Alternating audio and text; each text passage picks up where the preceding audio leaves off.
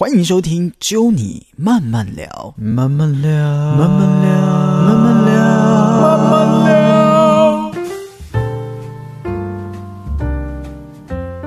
欢迎收听《揪你慢慢聊》，我是 DJ Norman。开始也是要提醒大家，我现在的疫情是蛮严重的。疫情在家，很多人是居家上班，或者是在家的时间有变多，很多人就会开始去看剧嘛。我当然最近很多的韩剧啊、日剧，像 Norman 之前有认识的一些唱片宣传。最近因为疫情的关系，没有办法跑活动啊，都在家里面看剧嘛。我剧看到很多，每天都来分享说看哪一部剧啊，什么样的心得感想啊，啊推坑啊，就是哎一定要去看，一定要去看哈。所以呢，现在其实像很多的这个网络上的影片的这个网站啊，或者是软体，包括 Netflix 这一些的这个平台上啊，很多的戏剧。不过呢，除了看这个韩国的戏剧，或者是欧美剧，或者是日剧之外呢，其实台湾的戏剧。在一直以来，Norman 的成长的环境跟过程当中呢，一直陪伴着 Norman 哦。因为我觉得，其实看台湾的戏剧，一来了解在不同文化当中所发生的不同的故事之外呢，其实我觉得在看台湾的戏剧当中，总会多了那么一点点的亲切感。在今天节目的现场呢，除了要来跟大家聊他们的这个来宾的专业之外呢，也来跟大家推荐了在最近呢即将上档的这一部非常棒的戏剧。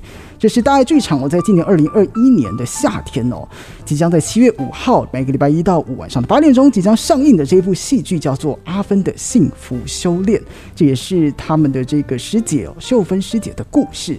欢迎两位的来宾来到我们的节目现场。第一位是这个戏剧当中哦，Lady First 女主角，她是陈婉婷饰演的是这个江秀芬，秀芬师姐。Hello，各位朋友，大家好，我是陈婉婷，我是我在《阿芬的幸福修炼》里面饰演的就是江秀芬。是的，是这个秀芬师姐的故事哈。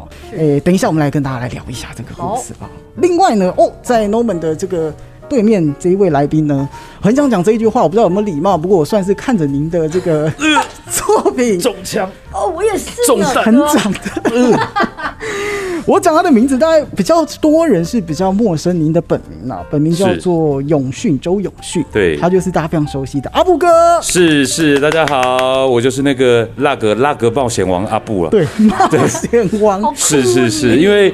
呃，我在戏里面，我在阿芬的幸福修炼里面饰演的就是江秀芬师姐的先生蔡建华。是是是，这个冒险王这三个字，哇，这甚至是大家成长当中一定要看。到底是几岁看的？学生的时候。是不是？这个节目其实，在很多人的心目当中是一个。呃，尤其是像 Norman 在学生时期，其实对于世界是有幻想的。嗯，你懂我意思吗？就是在台湾，可能因为学生的时候，大家的生活是蛮固定的，可能就是在学校。那你认识世界是课本，是啊，课本怎么看就是那样子。其实你们也很想要走出去看看，超级想，就跟着我的脚步，对不对？当时我前几天拍戏的时候，一个跟我对戏的算新人演员吧，嗯哼，他看到我就好开心，可以跟你合作。我从小都看你的《冒险王》，是不是？我我现在后来回想了一下，扣掉他的那个。年龄，他大概十岁就在看《冒险王》了。对，好，所以其实这个节目包含的阿布哥，其实你在啊戏剧或者是在各个节目当中，哦，嗯，你的地位是这个天王的地位。呃，没有这么夸张啦。然后一想，我隔壁这位是影后，哦，这个这个是肯定的。所以呢，两位在节目的是互相的 啊。Anyway，反正的确啊，因为其实，在这一部的这个阿芬的幸福修炼啊，即将上映的这个大爱剧场的戏剧当中，也的确可以看出我其实。呃，当然这个戏还没上映了，不过在资料上来看出，其实两位的合作起来，其实过程当中感觉应该有蛮多的故事可以来分享的哈。所以呢，等一下我们就会来一一的来跟大家来分享一下这一次的拍摄的内容。不过讲到了现在是疫情的时候，嗯，其实刚刚讲到冒险王也是阿布哥应该印象也就是对于像以前呢，你可能很常可以到国外去，嗯，就是哦可以到处走。看你是蛮阳光的，是。然后呢，其实像有两个可爱的这个女儿嘛，薰薰跟朵朵。然后，对对，我看你的脸书上也是常跟他们去露营啊什么的哈。现在这个疫情，其实对你来讲，应该影响也蛮大，就很伤脑筋啊。嗯，所以其实遇到这种疫情，我们除了就是努力防疫之外，其实要思考一下，我们应该要更珍惜我们自由的时光啊。还有，对不对？嗯，你想回想一下，我们这样，我每个月露营两次、三次，嗯，然后现在想出门都没办法出去，小孩就是每天关在家里，嗯哼，对，感觉是抱怨啊。啊。嗯，就我也很想出去啊，脚很痒啊，对啊，很想出去走走啊，去去山上走走啊，草去草坪上奔跑啊，对啊，所以要要要珍惜啦。是啊，希望疫情过后，大家也可以就是好好出去走走，就很多过。很多时候，我们在那个幸福的当下，会忘记我们所拥有的这一切，其实是蛮需要珍惜。没错，这一次的疫情下，哈，对，呃，像婉婷，其实我看你在这个脸书上嘛，你有 po 啊，在家里跟猫咪互动，其实也蛮多的，对不对？是是，这个过我其实一直觉得我应该算是蛮能待在家里面的，然后。呃，但是我我发现这次疫情的时候，我突然有一天，大概第第一次升三三级，然后一个礼拜，大概在一个礼拜的某一天傍晚吧，我就是出去买菜，就是非得出门的那一种，然后我突然觉得说，天哪，外面的风好凉。空气很好闻，这些感受可能是我久久一次会有，就可能啊到秋天或干嘛那一天突然特别凉，但是我没有想到在这么炎热的夏天里面，我那一天突然感受到刚刚一直讲到那个自由的空气，我回家立刻传简讯给我好多朋友说，我刚出去买菜，外面好自由哦，我我我从来没有想过说我们的生活会有一天有这样子的，嗯。嗯，就是。这样子，你平常不太会，对对对，你平常不太根本不太会是这样去感受这些事情。所以就是也也借由这一次的这个疫情的关系了，我觉得对人生的体悟跟体验也增加蛮多不同的启示哈。嗯，我们刚刚讲的是所谓生活的部分了，那对于你们的职业来讲，比如说呃阿布哥会上很多的节目嘛，吼，然后婉婷又演很多的戏剧啊，对你们的职业来讲的影响。的部分可不可以跟大家分享一下？其实影响真的蛮大的，啊因为我们就像各行各业，就是很多因为受到疫情的冲击，我们没有办法录影啊，或者是有一些戏剧基本上都停掉，都往后延了，就是会延到什么时候拍也不知道。嗯，对，就是只能就是忍耐点吧，就跟大家一起辛苦的，就是忍着，然后度过这段时间。嗯，就你看那个数字，可是你会觉得说。每多一个，不要说是啊几百几百这样，每多一个对心理来讲的冲击都是蛮大的。当然呢，因为一个就是可能就是下十十传百，对，一下就出来。呃，婉婷来讲一下啊，当这个包含了这个演员的部分嘛，戏剧现场一定很多的所谓的工作人员。嗯，因为看你在自己的这个平台上面也曾经感谢过很多一起一路以来的这一些的戏剧人，对你来讲，你觉得这个身份在这一次的疫情有没有什么样不同的想法？大家就真的非常的辛苦，嗯，因为我觉得在拍戏的时候的辛苦是那种，可能你你你得要，你真的每个人都很全心全力的在要把一个作品做好。那我觉得现在的状况呢，其实也有一点像说，我们虽然全部都在家里面休息也好，或者是说我们在整整装蓄势待发也好。现在的状况会让我感觉，其实大家也还是在一起的，是，而是我们要对抗的是一个我们看不到的东西。嗯我也觉得现在唯有这样子一起去度过，才有办法看到更美好的未来。嗯嗯，你有没有想过要培养第二专长？哦，就是除了演员这个职业之外，说真的，但但这，我觉得这这确实是。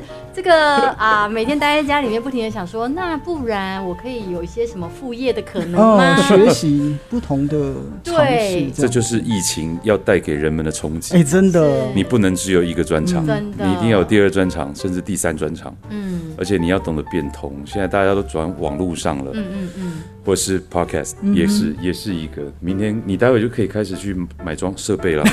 对，你先看一下这边用一些什么东西，OK 的，你就在家里。Podcast 聊，对啊，OK 的，就聊聊你的心路历程。而且我觉得演员这个身份，因为他必须诠释到各个不同的角色，看到不同的故事，应该蛮多可以聊的。不知道哎，真的吗？很多吗？大家会想听吗？啊，超级想听的！等一下一定要把它挖出来。很多啊，拍片现场男主角怎么欺负你的？哦，这真的这就可以讲了。可是总有一些接触，因为你演的是别人的故事，那自己不一定有机会接触到这样子的过程。当然了，演员是很幸福的，因为你可以过不一样的人生。嗯你在戏里面，你可以扮演不一样的角色。对我也可以演那种很坏的人啊，耍心机的；我也可以演很淳朴的农民啊。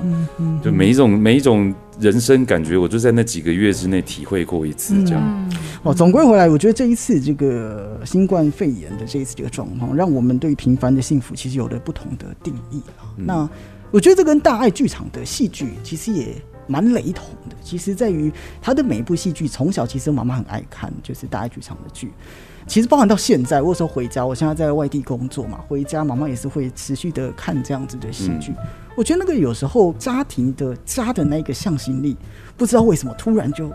团结起来的感觉哈，那有时候看到，因为大爱的剧其实讲的都是一些很平凡的幸福，但其实就像这一部《幸福总要经过修炼》，慢慢的一步一步。那忙完的时候看到流泪，啊，其实有时候觉得流泪，忙完的时候流泪的时候，我觉得有点尴尬，就会哦。所以其实对于大爱的剧场的部分，其实像两位演的都蛮多部的，像我们的婉婷演的就是第五部了，嗯，阿布的话是第七部哦。我有演到七部吗？是是是，从之前这样算下来哦。可不可以来分享一下，对于大爱剧场的戏剧所要传达，跟你们可能对于其他的戏剧的部分所演出来的感觉，跟想呈现的内容有没有什么样的不一样啊？就以阿芬的幸福修炼来说好了，其实因为它是一个很很轻松的喜剧，我觉得在现在这个时候播，我觉得好棒哦。哦，除了它很正面能量以外，就是因为它很它比较轻松，它可能也不是真的要。传递什么太了不起的成就，或者对对对对对，因为江秀芬师姐她是一个。小他真的就是我们生活中的长辈，他也不是什么功成名就啊，多么了不起的一个谁，但是他在他的这个人生里面，因为他是一个很乐观的人，然后他又是一个愿意想到什么就赶快去做的那种行动派的人物，嗯，所以这出戏在这个时候播，除了带给大家正能量以外。我觉得最大的可以带给大家的就是，当疫情过后，如果你真的有什么想要做的事情，你一定不要只是想，嗯，你应该要真正的踏出去，真正的去做。也许从七月五号开始，大家收看这个戏之后，就可以明白我在说什么。哎，哦，很好，也留下了一个伏笔，这样子。嗯，不过我我还蛮好奇的，像我们的婉婷演的是这个秀芬师姐的这个故事嘛，像。呃，你们在演所谓这样的人物角色，因为这些事情可能是他真实发生过的事，一定会有一些压力吧？就说我会不会演的是他当时的那个样子？哦，那呃，你们在所谓的演出的前置作业当中，有没有需要什么样的交流或者是配合？嗯，其实电视台都会安排我们跟本尊师兄师姐碰面，是是。那我们就是会透过那那个时间点，尽量去。多跟他们聊一聊，因为从从剧本里面去问问他们说，那当时发生那个事情的时候，你自己心里面的感受到底是什么？哇，我们会尽量把一些真实的情况带进去了。嗯，那至于现场的表现，可能就是，呃，应该还是回到角色上。最奇妙的是，每一次你你饰演的那一个人物，他如果来到现场看到你在拍的时候，对，其实我们心里面还是会有一种觉得说。我我记得有一场戏，那个是比较后面的场次，然后那一场戏我的情绪起伏很大。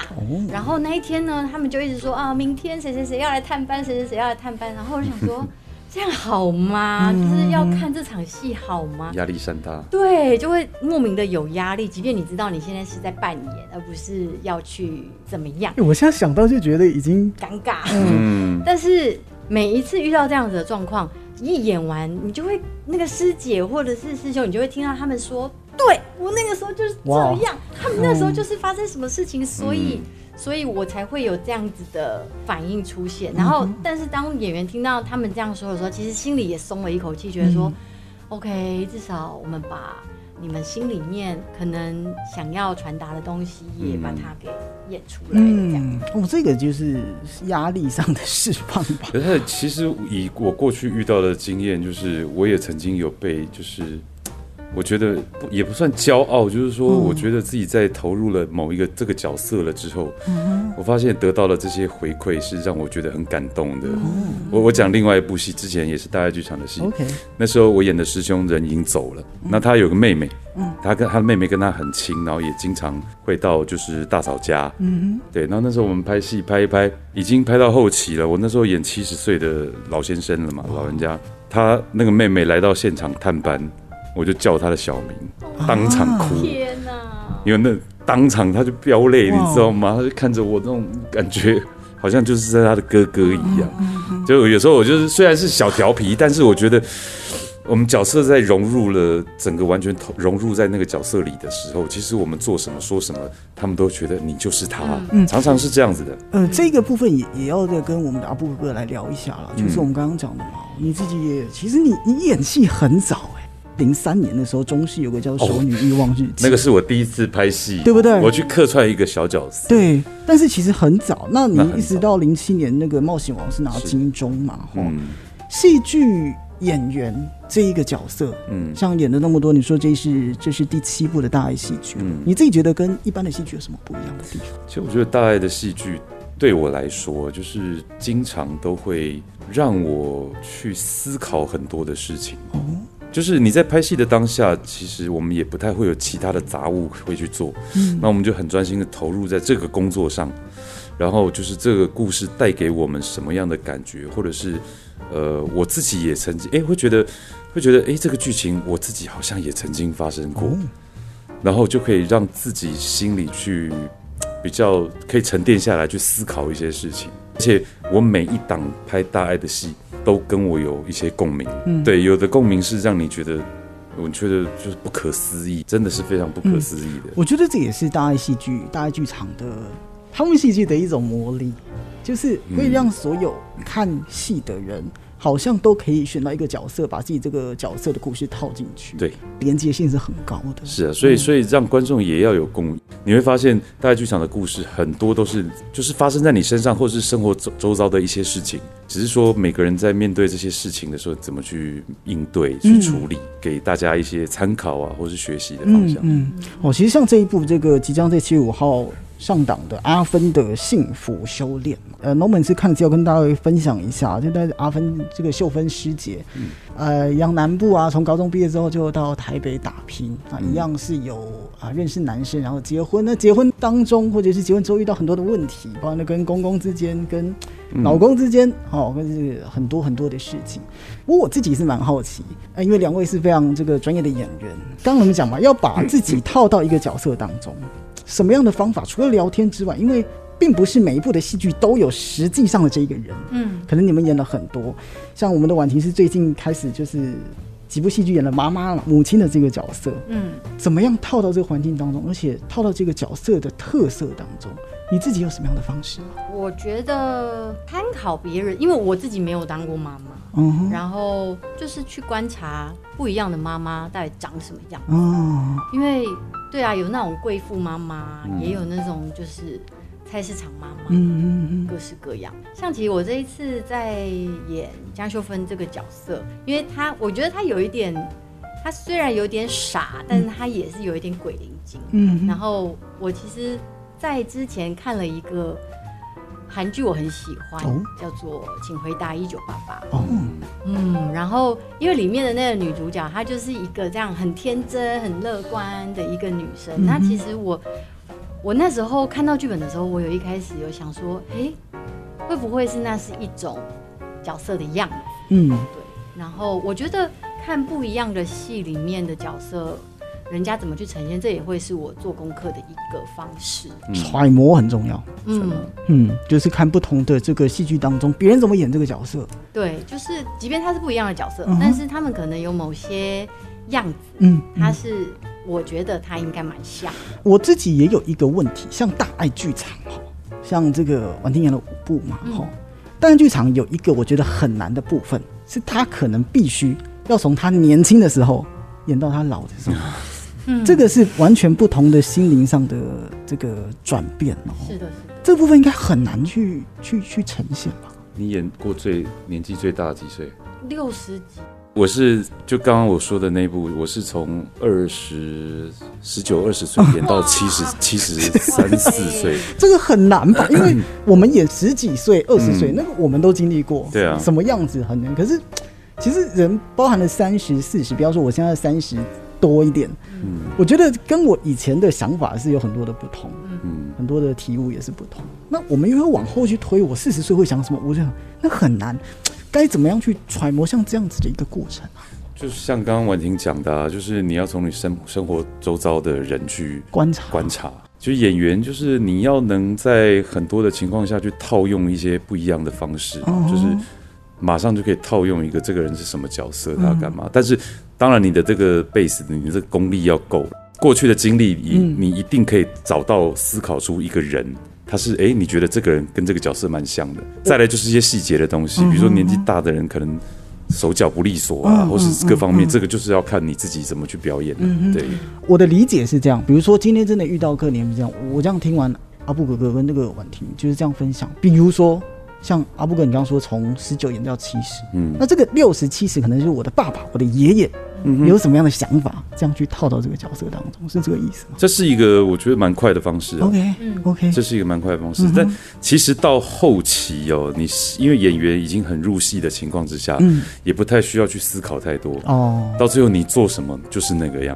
讲到这个，像婉婷是演女生的这个角色嘛？哈，我觉得女生的演员哈，就是会有一个问题，会会有一个我自己蛮好奇的。你说，就是哭戏。就像婉婷你自己的话，一定有演过相关的吧？哦，他说哭就哭了。我一直想知道，这是 想知道什么呢？到底是怎么想？对，怎么样就哭就哭？因为你一来，可能很多演员我听过了，就是人家说，可能我想我难过的事情，是，可是我难过的事情并不一定跟这一部戏有关系。对对对，怎么样来呈现这个部分呢？我觉得，因为我这一次就是阿芬的幸福修炼，因为我从头到尾每天我就是江秀芬这个角色的存在，所以其实，在这样子的情况之下，有些时候他剧本里面不一定会标示说，因为因为我们剧本有时候会写一个提示说，呃，他这边可能情绪到了什么样，会眼眶泛红，眼泪掉下来什么什么。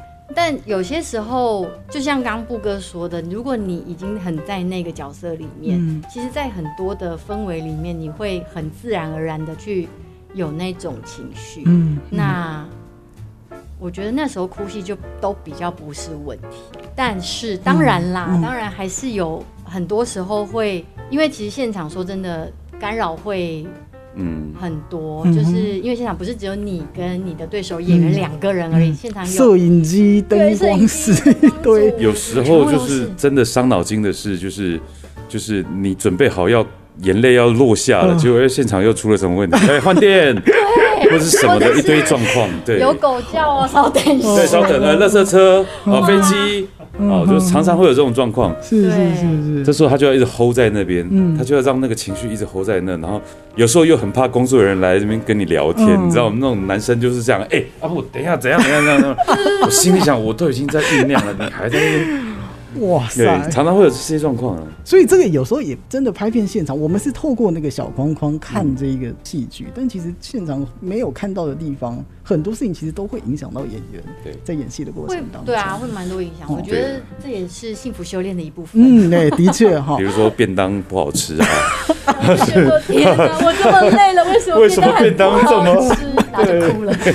那我也来问问阿布哥，就是是女生的话，我们可能会问哭戏啦；男生的话，像你的话，你觉得我算是理性派的，我不太容易哭。对，那对你来讲，像你演了那么多的戏剧嘛，你觉得演戏把你演员当最困难的哪一个部分？你比较难突破？吻戏吗？类似这样子，你自己觉得？吻戏我很好，没问题，没问题，这种没什么。其实哭戏对我来说是一个我。开始拍戏之后，一直一直以来蛮大的问题。这几年还 OK 了，这几年算还 OK。嗯，一开始的时候，因为呃哭戏，你只要想到。你要哭，嗯，你就会紧张，对，对，你就会紧张，怕哭不出来。东门是不是有这样的？对，就是有时候你小时候也是啊，就是就装哭嘛，妈妈就对，但是很多镜头是不能装的嘛，就是一定要那个眼眶里面泛泪，然后滴下来这样子。那你光想到你要哭，你身体就不够松，嗯，你不够松就哭不出来。嗯，不过这时候有时候真的是需要。借助就是跟你一起合作的演员帮忙导的部分，有这个真的蛮蛮有用的。就是说，有些人哦，一上戏第一次到这个剧组，然后他第一天就要拍哭戏，完蛋，这怎么哭得出来？很难吧？他本身就难哭了，他到一个都不认识的环境里，对啊。但如果说他是已经老手，很有经验，像婉婷这样子，他就是没有没有，他可能不会，他可能不会去 care 任何人的眼光的那一种，那那就是已经他已经非常熟练，婉婷非常 care 别人的眼光。哦，像像因为我我其实你刚刚问哭戏，我在一开始刚开始拍戏的时候，我超怕哭戏，我就是真的也是属于看到那个台词写说。眼眶泛红，眼泪掉了下来，然后我就会抱着这两两两句话，然后到现场。即便我在家里已经练习了，我已经觉得说 OK，我这里蛮有感觉，鼻子有点酸，然后我眼泪要掉下来，但是到现场去就是哭不出来。哭戏可以练习哦。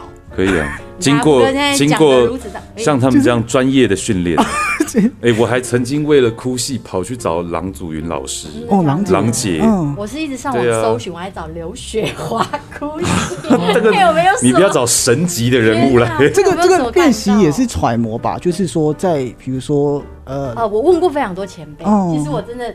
进剧组，我就看到前辈这样子，真的上一秒在外面嘻嘻哈哈，好好好，等一下我们再说，五四三二，一走进来眼泪掉下来，我靠，那真的好松好松的表演才可以办得到。嗯嗯。然后我就我就真的也就是去问他们说，请问到底怎么样可以嗯嗯嗯办到这样？但其实真的每一个前辈都跟我讲说，嗯嗯不知道啊，就是我我那边有感觉，我就哭了。其实有时候台词也很重要，OK，它会帮助你有。你已经融入那个角色之后，你当你在讲那些话，其实你就会有感觉。嗯，对啊，嗯所以有时候，呃，像像我刚刚讲的那那档戏，就是我记得那天去拍戏的时候，导演临时要加戏，那个剧情是爸爸已经住院，就是已经快要走了，然后这时候的我很无助，嗯。也不知道该怎么做才好，然后一个人在医院的楼梯间这边来回踱步。这个是临时加临时加戏啊！我那天根本就不知道要拍这场，突然说要他突然说，这个时候你去走廊那边，就是楼梯间在那边一个人嘛，然后就是很慌张，然后在那边来回踱步，然后但是导演引导也很重要，导演就是在旁边引导说，这是爸爸。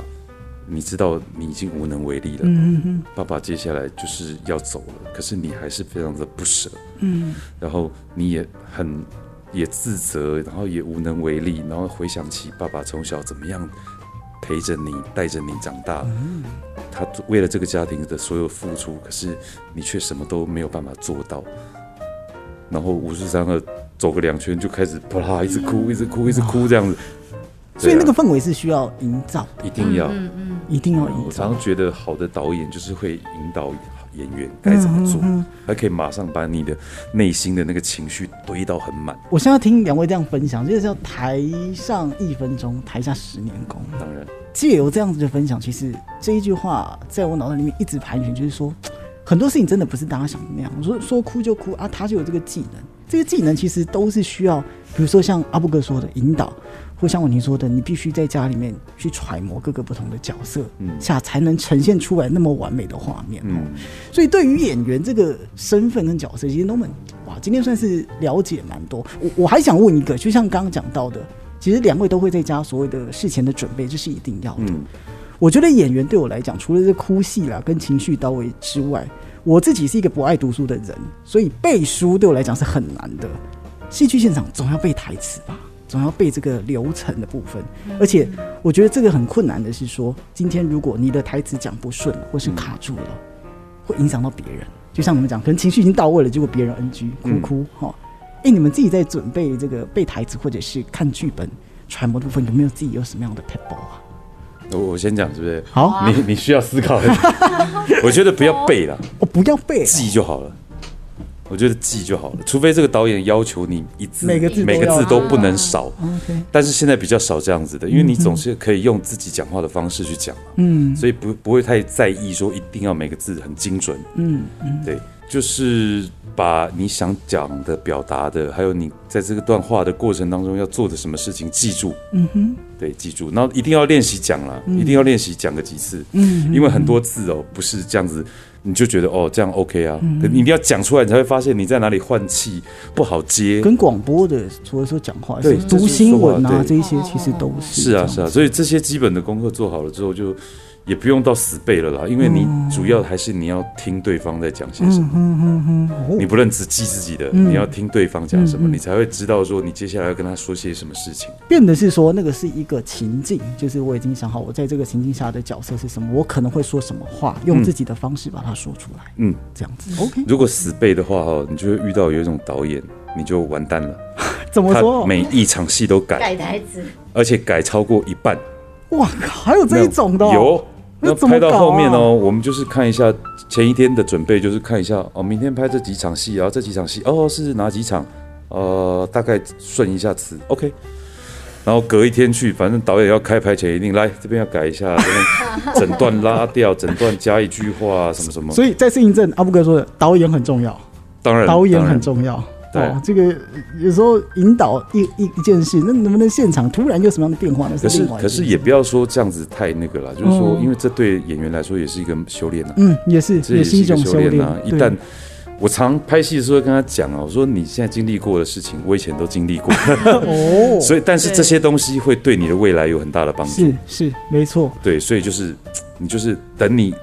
等你在这个情况下都可以过的话，嗯，那表示以后都没问题了。是是是，哇，这个部分的确了。人进步总是在非常这个困难的时候进步是最大的。婉婷呢，有没有就是像刚刚所说的这样子？我觉得确实是用记，嗯，用记的而不是用背的。但因为我这次的台词真的好多，超多，就是有一种多到有一天导演突然跟我说，他说：“哎，你每天拍那么多场。”你回去是不是都花？你到底花多少时间在背台词？嗯嗯。你为什么都记得住？导演真的夸过他，在现场夸，哎，你真的每天这么多戏都可以记住，而且他很少在 NG 的。嗯，我这个学起来啊，paper 是什么？就是就是没有什么 paper，就是一直看，就是一直看。嗯，然后因为我我就是就像你说的，你如果讲你你你有一个不顺或者什么，你就会影响到嗯全部。那我又不希对大家都不希望，就是大家都很希望可以把戏顺顺利利的一直往下推进。嗯。所以我就是尽量自己该该背的背一背，嗯哼。但是我觉得像布哥讲的啊，就是你用去记得那一场戏的情境来背这件事情，就会嗯简单很多。是是是，哦，所以呢，这个在各个不同的行业上，总是会有一些方式，然后看每个演员当然用不同的方式来呈现他们戏剧想要呈现的内容哦。不过，呃。我觉得这一段让我最大的理解跟最大的感受是，的确就像我布哥讲的，就是人的确都是在极端的环境下，可能再困难，但是它可能是促进你进步的一个方式。没错，就像现在疫情，对，就像我又套回来，就是像疫情这样，刚刚一开始讲的嘛，哈。